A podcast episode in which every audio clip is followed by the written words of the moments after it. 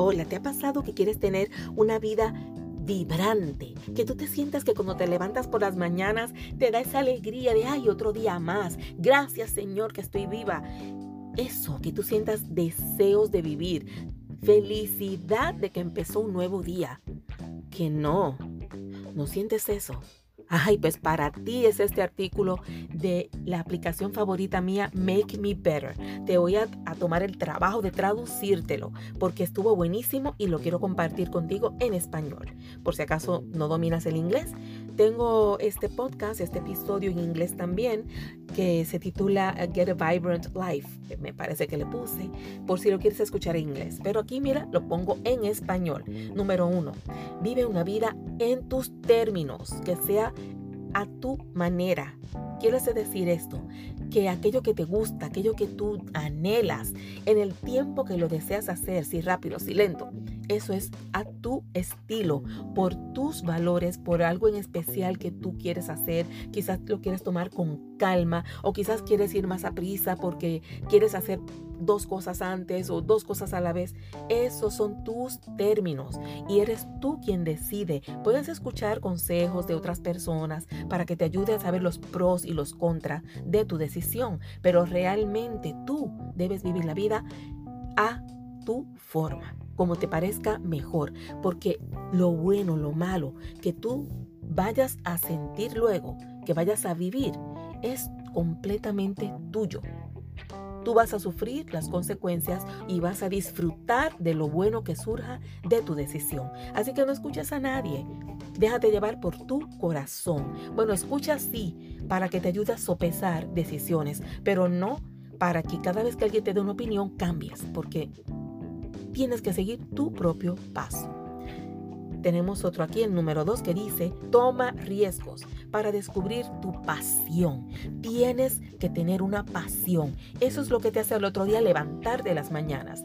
A mí me apasiona lo que estoy estudiando. Me apasiona hacer podcast. Aunque lo escuchen dos o tres, aunque no sea muy comercial, aunque los temas que yo hablo quizás no lo escucha tanta gente, no me importa porque me llena, me gusta. Inclusive cuando me siento triste o estoy como desanimada, busco mis propios podcasts para escuchar lo que dije en aquel entonces y que me vuelva a reforzar y a llenarme de energía. Eso me ayuda, me ayuda muchísimo. A veces trato de escuchar podcasts de otros compañeros, pero es difícil a veces que te hablen lo que tú necesitas escuchar. Y como yo sé lo que hablé, pues escucho sabiendo que estoy en ese momento recibiendo lo que necesito. Así que me apasiona el podcast, me apasiona cantar y he, tirado ya un par de canciones, las he puesto en YouTube. A la misma vez me encanta mi profesión. Yo me levanto con esta única energía feliz de la vida, deseosa de llegar, deseosa de hacer las cosas. ¿Por qué? Porque amo lo que hago. Entonces, si tú eres así, si tú sientes esa pasión y esa emoción de vivir, estás haciendo tu vocación, estás tomando la pasión de tu vida descubriendo lo que te gusta. Hay veces que uno tiene que tomarse riesgos. Yo, por ejemplo, jamás en la vida tendré una voz como Cristina Aguilera. No, no es mi voz. Hasta soy un poco ronca. Y yo, ¿yo qué voy a cantar? Yo sí siempre con esta ronquera, ¿qué voy a cantar? Pero yo dije, no, ¿sabes qué? No me importa. Voy a cantar. Tanta gente que tiene su forma de cantar. Olvídate. Aunque me escuchen tres personas, ¿qué importa? Lo importante es hacerlo. Y mire, dos o tres personas lo han escuchado, no, soy, no han sido tantas como yo digo, pero realmente ha tenido muy, muy buena acogida mi canción. ¿Que voy a dedicarme a hacer shows, a estar haciendo conciertos? No, no, no es lo que he pensado, pero es algo que me gusta, me llena y me da satisfacción cuando alguien me dice, ay, me encantó tu canción, me paso escuchándola y yo, ay, Dios mío, me siento la más artista. Eso es un hobby que tengo, un pasatiempo. Haz tú también aquello que te apasiona. Graba en TikTok, haz algún vídeo. Mira, hay veces que uno tomando riesgos se da cuenta, mira que mucho me gustó esto, pero fíjate que una reacción tuve y vas descubriendo tu pasión. Vas descubriendo aquello que te da deseos de vivir, te saca una sonrisa y te hace sentir pleno o plena. Número 3. No dejes que las cosas pequeñas arruinen tu ánimo y tu paz. Miren, esta me cae como anillo al dedo porque yo dejo que las cosas pequeñas me dañen el día. No, no quiero ser así. Este consejo me lo voy a aplicar. No dejar que las cosas pequeñas me dañen ni mi paz ni mi ánimo. Tienes que darte cuenta que a veces vas a encontrar en tu vida muchas cosas y que algunas sí son válidas que te preocupes, pero la mayoría no lo es. No te estreses por tonterías, por cosas pequeñas que te pueden dañar tu ánimo, tu diversión, tu paz, tu bienestar y todo para qué? Para nada. En vez de esto, enfócate en lo que en realidad importa. Mira, yo vi un episodio hoy.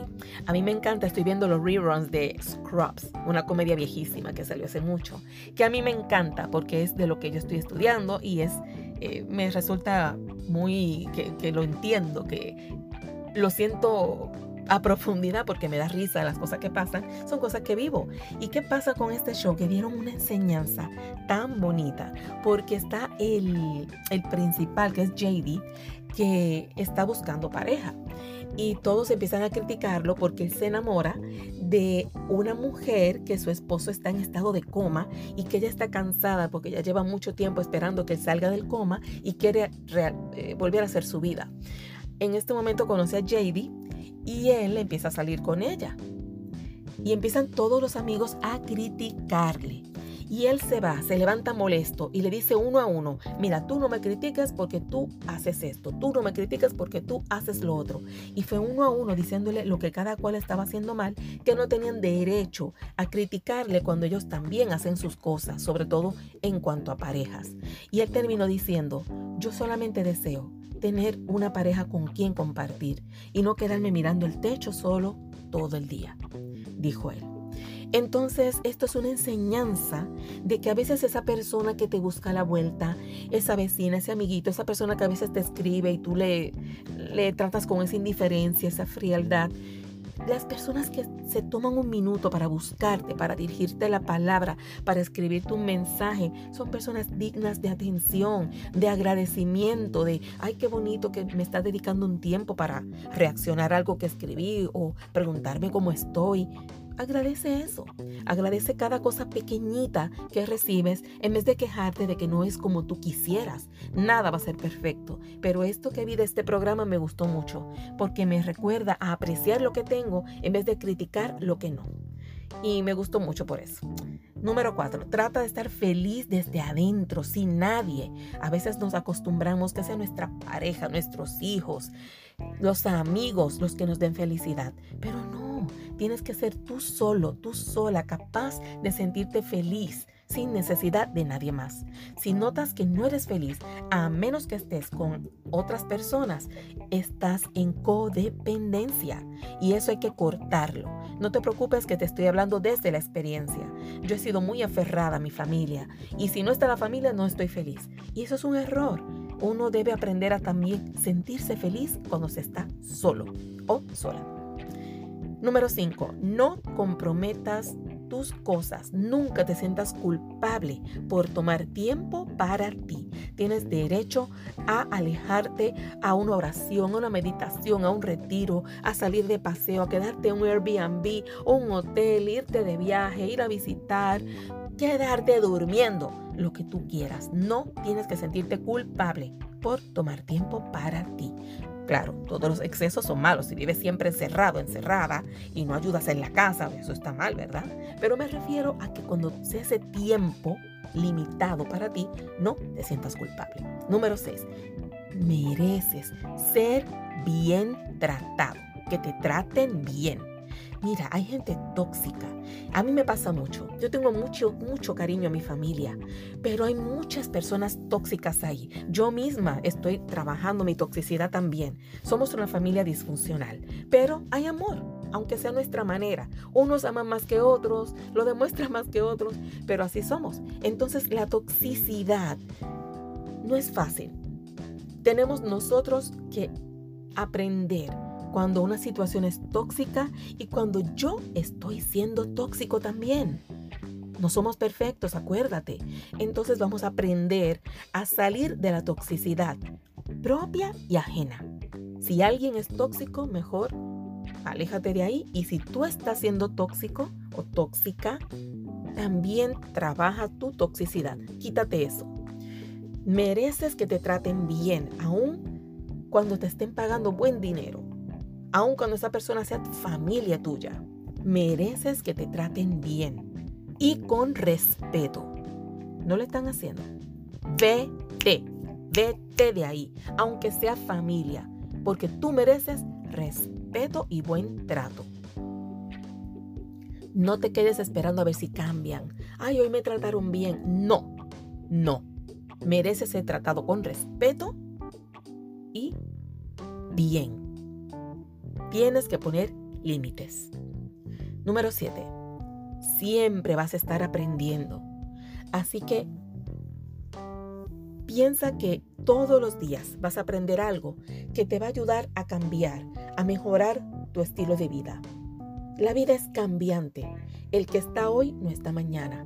El que hoy era de una manera, mañana cambió y es de otra. Siempre todo, todo cambia. Mantén en tu mente que te puedes adaptar a cualquier cosa que te suceda en la vida, por fuerte y difícil que sea. Tú puedes hacerlo con la confianza en Dios y en ti mismo y en ti misma de que lo puedes lograr. Nunca cierres tu mente y vas a estar bien no importa lo que suceda. Comparte esto con alguien que necesita escuchar esto. Compártelo en tus redes, en todos los estados, en WhatsApp, Facebook, Instagram y hasta la próxima. Bendiciones.